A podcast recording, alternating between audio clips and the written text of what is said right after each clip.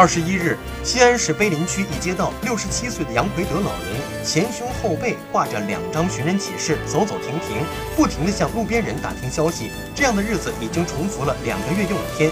他每天要走五六十里路，两个月下来已经超过上千公里。今年二月，杨奎德和老伴儿从老家来西安给自己治病，不料返程在西安火车站购票时走失了老伴儿。老伴儿今年六十四岁，有智力障碍。两个月来，他跑遍了西安火车站及周边公安派出所、救助站，也都去过多次，但一直没有老伴儿的消息。老人说：“只要有一点希望，我都要找下去，不放弃。”